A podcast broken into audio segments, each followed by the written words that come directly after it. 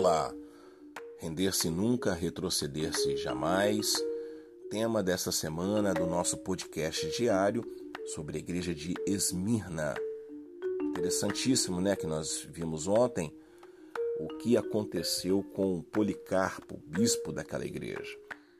O Senhor Jesus está aqui deflagrando na conexão Pátimos ah, os bastidores das igrejas da Ásia Menor. E se fizer isso hoje, vai acontecer a mesma coisa.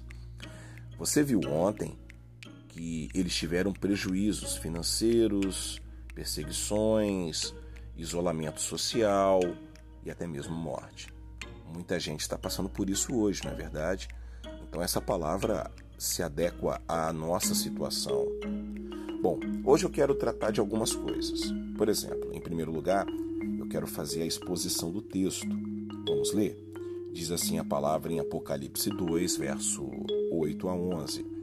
Ao anjo da igreja em Esmirna, escreva: Estas são as palavras daquele que é o primeiro e o último, que morreu e tornou a viver.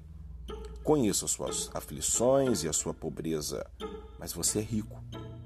Conheço a blasfêmia dos que se dizem judeus, mas não são, sendo antes sinagoga de Satanás. Não tenha medo do que você está prestes a sofrer. O diabo lançará alguns de vocês na prisão para prová-los, e vocês sofrerão perseguição durante dez dias. Seja fiel até a morte, e eu lhe darei a coroa da vida. Aqueles que têm ouvidos, ouça o que o Espírito diz às igrejas. O vencedor, de modo algum, sofrerá o dano da segunda morte. Então vamos tratar de algumas coisas.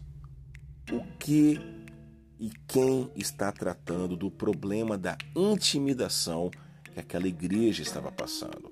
E quem está tratando do problema da intimidação que você está passando?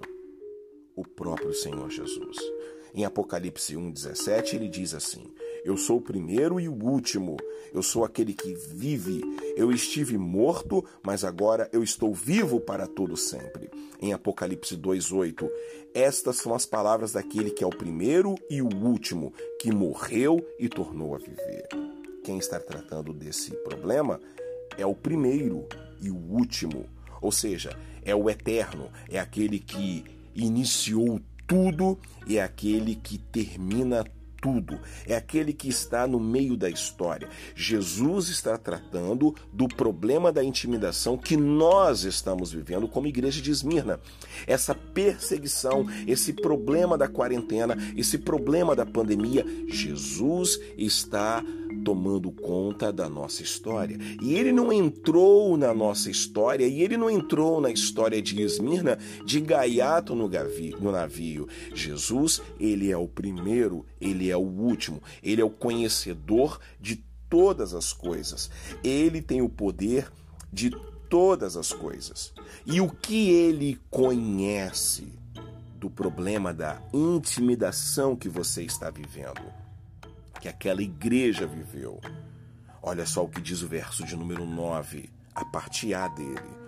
Conheço as suas aflições e a sua pobreza.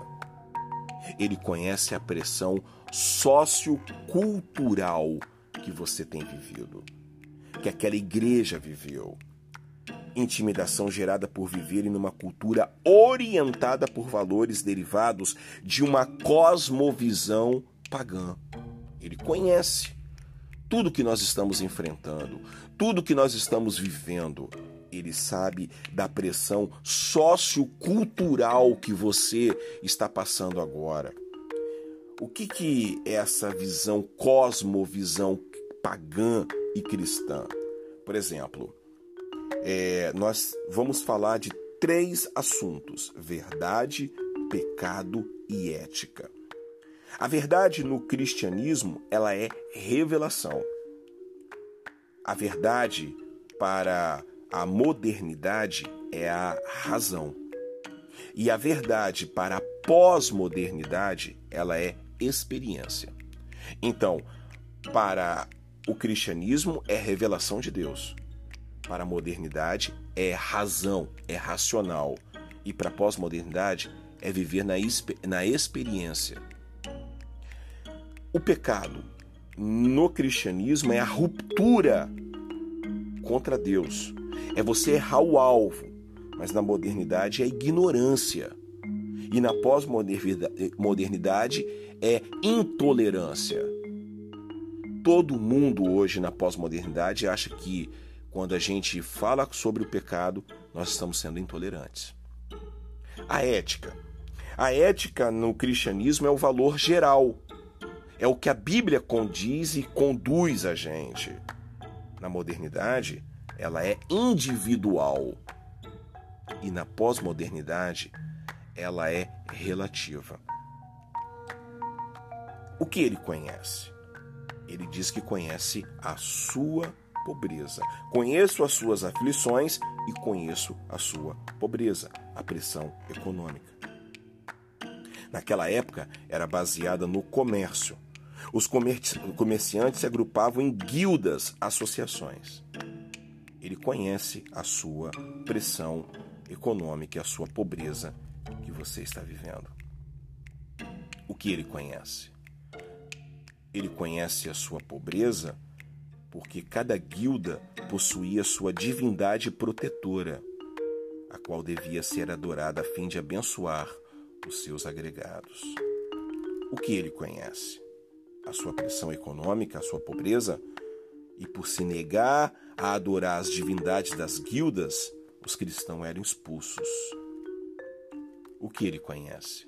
Ele conhece, fora das guildas, eles não tinham licença para comprar ou vender, passando a sofrer economicamente. Para que ninguém pudesse comprar nem vender a não ser quem tivesse a marca, que é o nome e o número da besta. Apocalipse capítulo 13. Estão lembrados disso? Essa é a conexão que nós entendemos. Mas ele diz assim: Você é rico. Ele conhece a intimidação que você está passando. Amanhã eu quero continuar tratando em render-se nunca, retroceder jamais. O problema que a igreja de Esmirna estava falando.